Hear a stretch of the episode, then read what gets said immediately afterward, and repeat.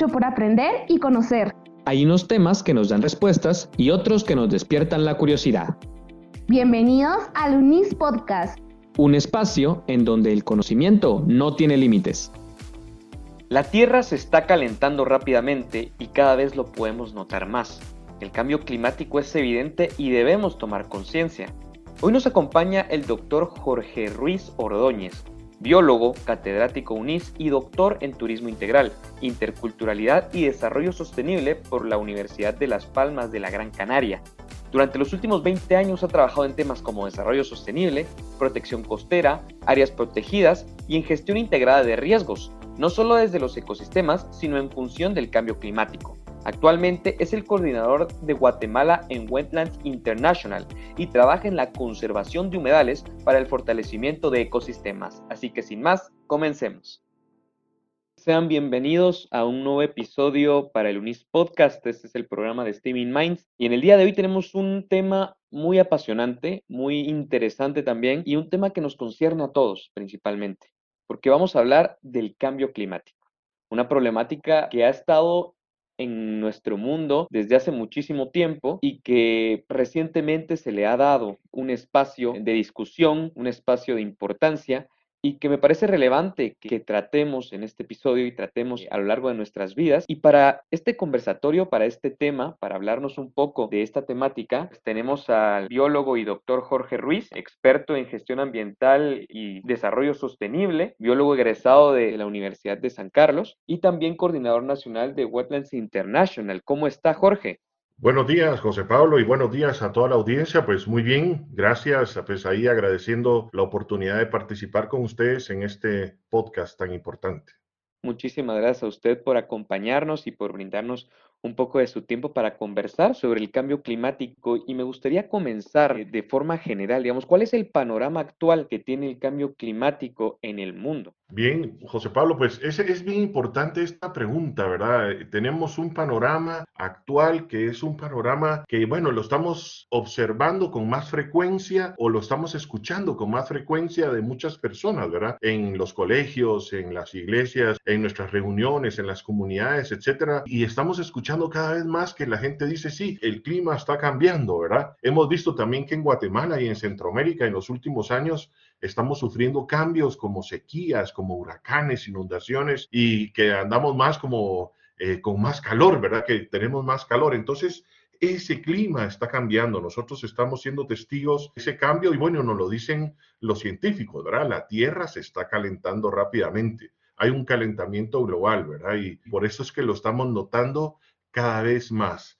También un tema que quisiera de entrada poder como aclarar, ¿verdad? Porque a veces hay una diferencia entre tiempo y clima, ¿verdad? Mucha gente dice, mira, ¿y cómo está el clima? Ah, pues parece que hoy va a llover o parece que la temperatura va a estar alta. Y hay una diferencia muy clara. Tiempo no es lo mismo que clima. Cuando hablamos de tiempo, hacemos referencia a una temperatura, al viento, a la lluvia, a la humedad o a otros factores que ocurren en un lugar específico y en un tiempo determinado. Eso puede ser un día, una semana o un mes a lo sumo. Entonces, tenemos que saber que el tiempo es un tema de a corto plazo, ¿verdad? De horas, de días. En cambio, cuando hablamos de clima, estamos hablando de un promedio de condiciones meteorológicas que ocurren durante un tiempo largo de tiempo. Y entonces ya estamos hablando de que el clima es un tema de largo plazo, es, digamos, durante los últimos 30 años, cómo se ha comparado o cómo se ha comportado la temperatura. Entonces ya vemos, tiempo y clima no es lo mismo, ¿verdad? Entonces cuando hablamos de clima tenemos que saber que son cambios que se están dando en años, ¿verdad? En muchos años de duración. Sí, eh, hacer esa distinción considero pertinente porque al final la confusión termina siendo muy evidente al momento de hablar. Entonces, regresando también a la pregunta, ¿cuál es el panorama con respecto al cambio climático actual? ¿Cómo se está manifestando el cambio climático y cuáles son las amenazas que esto supone para nuestro país y para el mundo?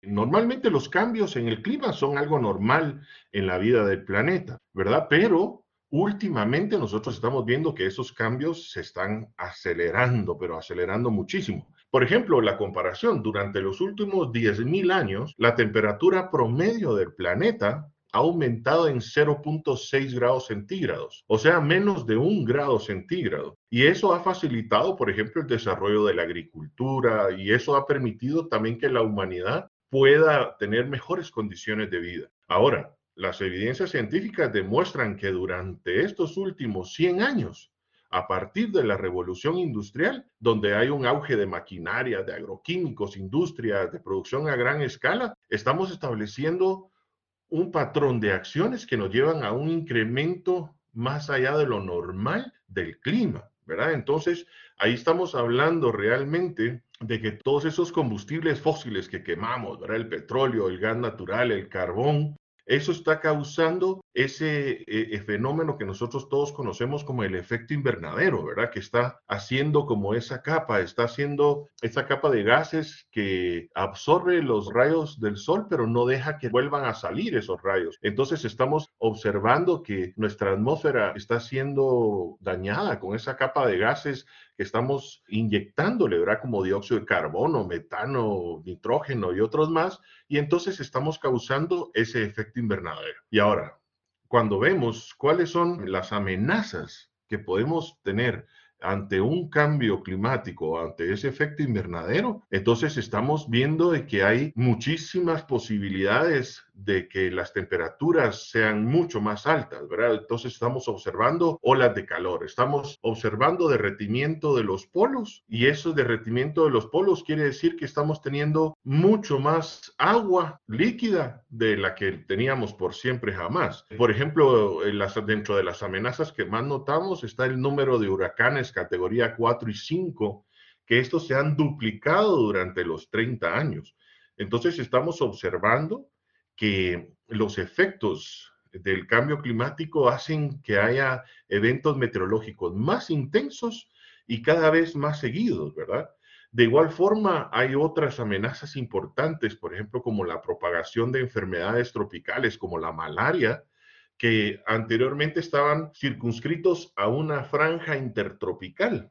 Y ahora esas enfermedades están saliendo de estas franjas hacia el sur o hacia el norte y se están propagando enfermedades importantes en todo el planeta. Además, al menos eh, unas 300 especies de plantas y animales están movilizando, están, se tienen que ir o se tienen que extinguir porque el cambio climático está haciendo efectos importantes en este tema. Además, bueno, imagínense todas las cosas que estamos hablando, pero además también eh, se está observando una acidificación de los mares. Y con esa acidificación estamos viendo, por ejemplo, eh, fenómenos como las enfermedades de los corales o el blanqueamiento de los corales. Y eso significa que es un ecosistema que está muriendo, que se está muriendo debido también al cambio climático. Y, y bueno, imagínense, son, son todas esas cosas que estamos observando y que tal vez nosotros no las tenemos como tan cerca, pero sí que son, son cosas bien, bien cercanas.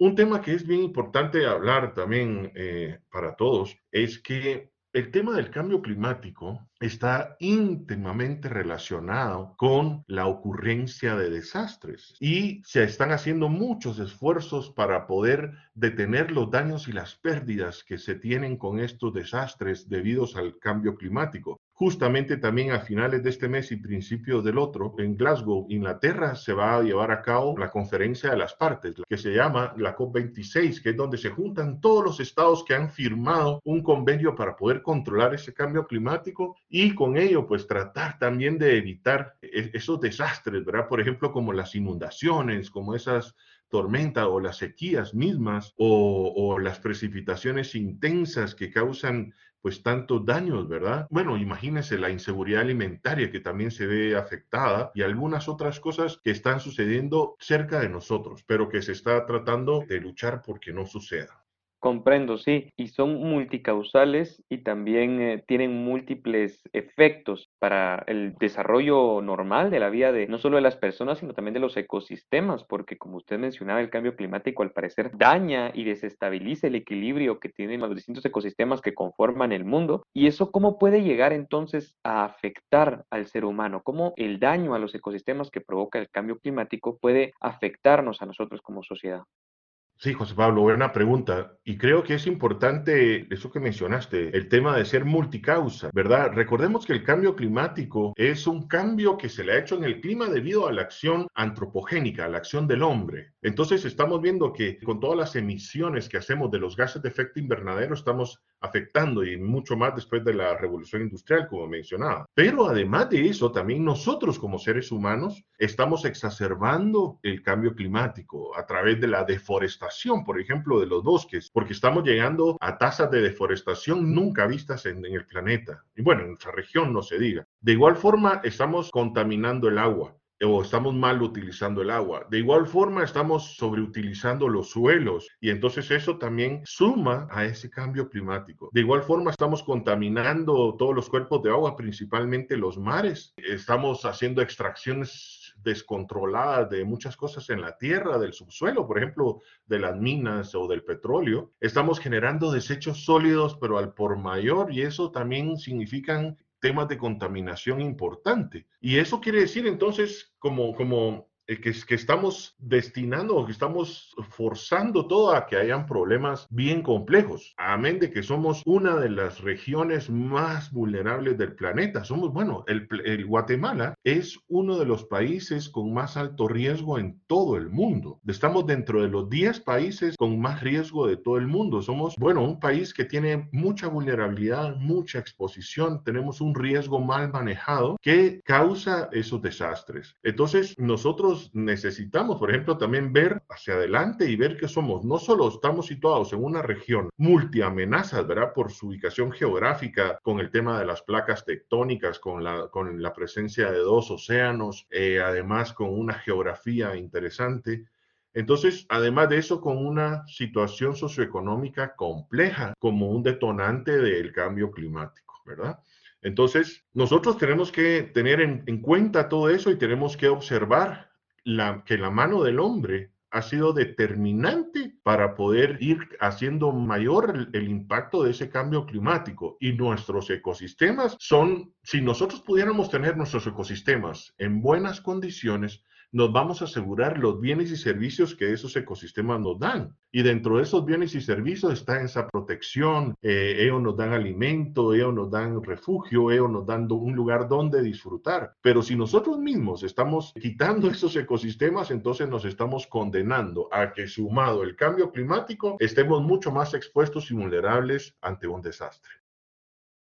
Sí, y es cierto de que, como usted también mencionaba y también menciona, pues la Conred principalmente, el, el, cambio climático pues ha influido también en los desastres naturales como tal, los huracanes principalmente. Entonces, nosotros, como usted mencionaba, como región, como Guatemala, y como Centroamérica también, estamos más vulnerables a percibir de primera mano los cambios que el cambio climático supone y también los cambios que los desastres naturales suponen. Entonces, ¿cómo podremos, digamos, hacerle frente o cómo se puede hacer frente a nivel regional, a nivel Guatemala, para aprender a tener esa resiliencia ante los futuros desastres que están por venir? Muy, muy buena pregunta, José Pablo. Y quiero antes de, de, responderla, porque te oí mencionar que mencionaba los desastres naturales y solo decir que los desastres no son naturales. Normalmente oímos el, el término y se oye en la televisión, se oye en el radio, se oye en muchos lados los desastres naturales, pero no son naturales, los desastres son de origen en fenómenos naturales, pero el desastre per se sufre la sociedad por la misma acción del ser humano. Entonces, no es que los desastres sean naturales per se, los desastres son de origen natural, en fenómenos naturales, pero los desastres pueden ser socioambientales. Eso podría ser un término correcto para poder manejar. Y bueno, paso entonces ahora a la respuesta, José Pablo, y te puedo decir, hay muchos esfuerzos que se están haciendo a nivel de región para tratar de evitar este impacto del cambio climático. Uno es que nosotros somos países que somos eh, firmantes de un, una convención internacional del cambio climático y un protocolo que se llama el protocolo de Kioto, que ese protocolo pues nos lleva a tener como un mayor respeto hacia la emisión de gases de efecto invernadero que podrían exacerbar el cambio climático. Nosotros en nuestro país y en nuestra región no es que seamos países altamente emisores aunque nosotros, por ejemplo, en Guatemala, tal vez Guatemala es como si es una de las urbes o de los países más grandes con una industrialización más grande de toda la región, somos tal vez de los países mayormente emisores de, la región, pero aún así no podemos ni compararnos con países tan grandes como países eh, de, de Norteamérica, Estados Unidos, Canadá o de Europa o de Asia, ¿verdad? Como Rusia. Entonces, tenemos sí un compromiso de no seguir emitiendo tantos gases de efecto invernadero, pero nuestro compromiso principal se encuentra enfocado hacia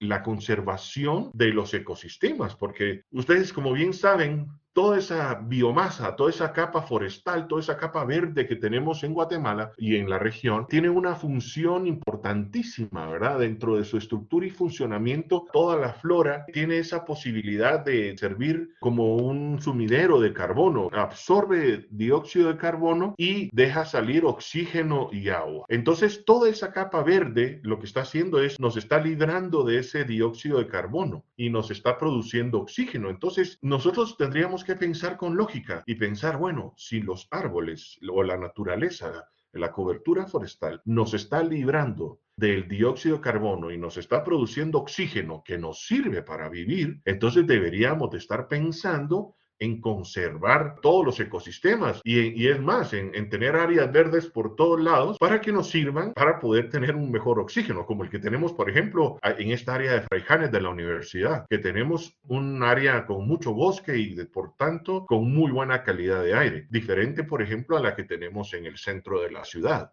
donde no hay árboles y entonces hay mucha contaminación. Entonces, pensando con un poco de lógica, tenemos que saber que nosotros tenemos que proteger lo que nos está ayudando a protegernos a nosotros mismos y que son esos bienes y servicios de los ecosistemas. Por eso es que nosotros estamos luchando en contra de la deforestación, en contra de los incendios, en contra de la degradación de la tierra, para prepararnos mejor ante el impacto de ese cambio climático.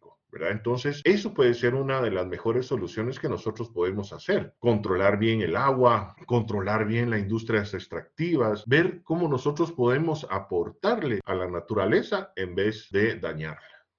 Y me quedo con esa última frase, cómo nosotros podemos aportar a que la naturaleza siga su curso natural en lugar de dañarla. Me parece una frase bastante buena como para colocarla eh, en un broche y, decirla para causar conciencia o para provocar conciencia de la importancia que tiene la naturaleza, que de ella venimos y allá vamos. Posiblemente podría ser eh, otro de los eslogans que podríamos decir para pues dar importancia a este tema del cambio climático y que ha tenido muchísimos efectos al final de cuentas, que ha provocado como decíamos, el primero puede ser una, digamos, perjudicial mayor en cuanto a los desastres de origen natural o digamos que se han vuelto más fuertes o que se han vuelto más repetitivos, pero estos cambios, estos efectos que ha producido el cambio climático son irreversibles.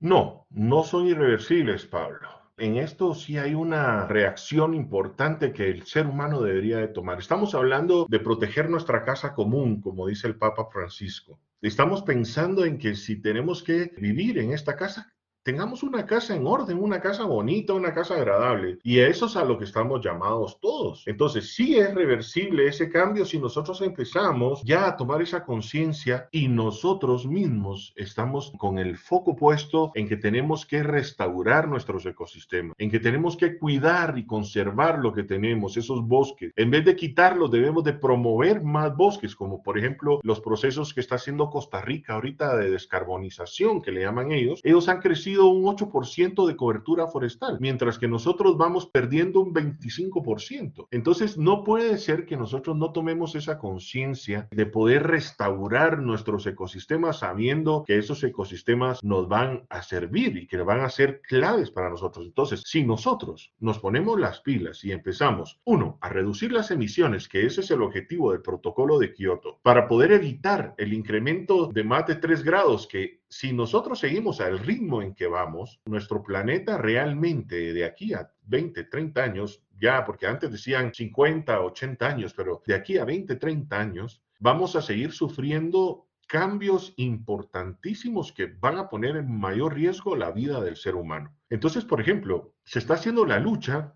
para que no haya un incremento de la temperatura más allá de los 2 grados centígrados. Esa es la lucha. Deberíamos de tratar de que el incremento de la temperatura no fuera más allá de un grado o de un grado y medio que eso sería lo idóneo. Pero para poder hacer eso necesitamos hacer muchas labores, o sea, reducir las emisiones de CO2, eh, también restaurar los ecosistemas, o sea, volver a jardinizar o siempre a reforestar muchas áreas que están deforestadas. Y eso nos ayudaría a que con muy buena voluntad pudiéramos hacerlo. De lo contrario, tendremos un aumento de 3 o 4 grados, que lo que va a causar van a ser problemas importantes. Y ya ahorita estamos sufriendo, por ejemplo, de escasez de agua, Estamos sufriendo de los ciclones, de huracanes, estamos sufriendo de olas de inundaciones, bueno, estamos sufriendo tantas consecuencias del cambio climático. Imaginen ustedes con 3 grados o 4 grados de cambio, vamos a estar realmente mucho peor. Esos panoramas que plantean películas como Mad Max y esas del futuro, en donde nos vemos sobre océanos eh, acidificados y sin tener el recurso agua o en zonas desérticas, eso va a ser una realidad. ¿Verdad? Entonces, tenemos que tomar conciencia de eso y que no nos pase como el síndrome de la rana hervida, que, bueno, a mí me da risa porque nunca herviría una rana, pero eh, eh, ustedes saben en qué consiste ese síndrome, que es, bueno, si ustedes, por ejemplo, en una olla con agua fría, ustedes meten una rana, pues la rana estará ahí tranquila, pero si ustedes le ponen fuego y la van calentando poco a poco, pues la rana va a estar muy cómoda, muy cómoda, muy cómoda, hasta cuando ya esté hirviendo, pero ya va a acabar hervida, pues ya se murió. En cambio, si usted metieran una rana en una olla con agua caliente, inmediatamente saltaría. Entonces, lo que nos está pasando a nosotros es que estamos en ese síndrome, ¿verdad? Que como va poquito a poco, esos cambios no los estamos sintiendo, entonces no estamos sintiendo la gravedad de esos cambios y lo que nos va a pasar es que vamos a acabar hervidos en este cambio climático, ¿verdad? Entonces, tenemos que analizar esa situación y actuar no solo como personas, sino como organizaciones, como gobiernos y como entidades regionales y globales para poder luchar todos juntos en contra del cambio climático, ¿verdad? Como lo está haciendo muchas personas en la actualidad. Sí, a nivel eh, administrativo ya se están haciendo esfuerzos y, se hacen esfuerzos a nivel eh, también nacional e internacional con las asociaciones que usted mencionaba, pero digamos hacia un plano más individual para las personas que quieren hacer algo con respecto al cambio climático y no son miembros de ninguna asociación o ninguna de estas organizaciones que se encargan de ello, ¿qué se puede hacer entonces o qué podemos hacer nosotros como personas individuales para contribuir a esta lucha contra el cambio climático?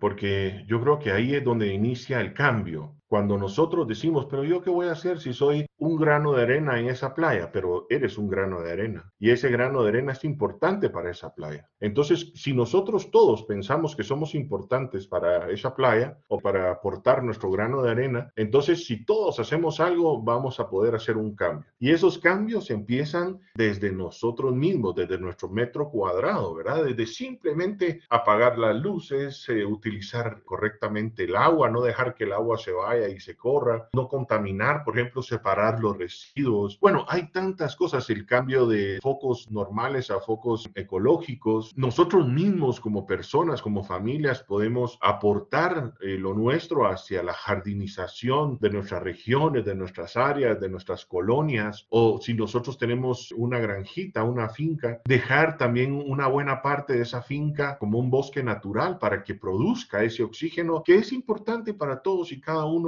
de los que vivimos en esta tierra. Y hay otro montón de posibilidades, por ejemplo, pensar nosotros en utilizar vehículos eléctricos en vez de vehículos de combustibles fósiles, que también hay que pensar que los combustibles fósiles son finitos y que dentro de muy poco ya no vamos a poder tener esa gasolina o la gasolina va a ser demasiada cara, por ejemplo. Entonces, empezar ya a pensar en los vehículos eléctricos o solares, etcétera. Por otro lado, nosotros también podemos contribuir con el tema de los viajes por ejemplo, imagínense los viajes es uno de los factores más contaminantes que existen porque nosotros como personas estamos haciendo un aporte de gases de efecto invernadero, principalmente de CO2, cuando agarramos nuestro avión y nos vamos de aquí hasta Europa, por ejemplo. Entonces tenemos una producción de CO2, tenemos una huella de carbono, tenemos una producción de dióxido de carbono. Entonces nosotros también tenemos que ser conscientes de esos viajes que también producen mucho CO2 y tratar de hacer, por ejemplo, turismo nacional aunque también es contaminante, pero es menos contaminante. Podemos también utilizar, cuando ya tengamos más posibilidades, el carpool, que en vez de ir solitos nosotros a la universidad y de atravesarnos en la ciudad, mejor va a ir juntos, ¿no? Y tratar de evitar mayor contaminación. Desafortunadamente en Guatemala no tenemos un transporte público que pudiera ayudar a reducir esas emisiones. Y ustedes ven que la carretera El Salvador, por ejemplo, siempre tiene tráfico y ese tráfico significa altísimos aportes de CO2 a la atmósfera. Pero si tuviéramos un buen sistema de transporte, un tren eléctrico o simplemente buses eléctricos como lo está pensando ahorita la Municipalidad de Santa Catarina Pinula, que yo lo felicito al alcalde por estar pensando ya en ese tipo de transporte público que pueda disminuir ese gasto de CO2 o, sea, o esa producción de CO2, ¿verdad? Entonces podemos hacer realmente muchas cosas y tanto a nivel personal a nivel familiar, a nivel de nuestra colonia y después ya a nivel nacional e internacional. Pero realmente, como decías bien, Pablo, esas medidas empiezan con uno mismo, con ese aporte tan pequeño que nosotros mismos podemos hacer. Porque si pensamos que nosotros vamos a hacer todo, eso es mentira. Pero sí nosotros vamos a hacer algo. Y como yo siempre digo, no todos somos buenos en todo, pero sí todos somos buenos para algo. Y ese algo lo tenemos que aportar para poder tener un mejor planeta. Y el cambio empieza en uno y ese uno posiblemente y ojalá que llegue y trascienda a más personas que se unan a ese cambio y así poder tener una lucha más activa de cada quien con respecto al cambio climático y que eso contribuya a los grandes esfuerzos que están haciendo organizaciones y países para que esto se reduzca y podamos tener un futuro más brillante. Y esto fue el episodio de hoy de Steaming Minds, un episodio bastante interesante. Esperamos que hayan disfrutado y agradecemos también al doctor Jorge por habernos acompañado. Muchísimas gracias. Con un verdadero gusto, José Pablo. De verdad estoy a sus órdenes. Me gustan estos temas y me gusta también poder apoyar estas iniciativas tan importantes de la universidad. Quedo a sus órdenes. Muchísimas gracias, doctor. Yo fui José Pablo Gracias y esto fue Steaming Minds para el UNIS Podcast.